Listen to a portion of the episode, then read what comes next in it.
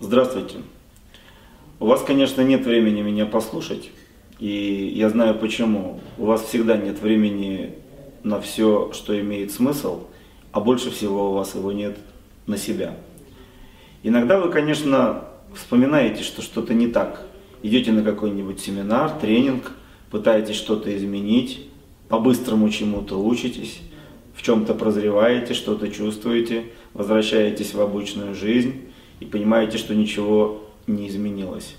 Потому что вы пытались поменять свою жизнь, оставив неизменными правила, по которым вы живете.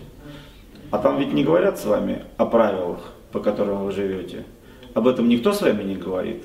Вы и сами с собой об этом никогда не говорите. И никогда об этом даже не думаете. Так вот, у меня для вас есть плохая новость.